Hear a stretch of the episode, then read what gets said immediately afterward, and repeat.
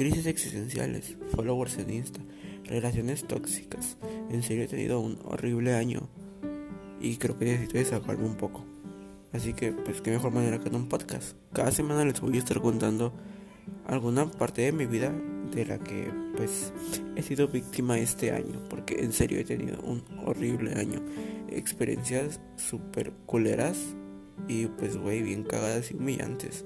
Si crees que tuvieras un asco, amistad, conóceme. Dense una vuelta para, pues, que vean lo horrible que es mi vida.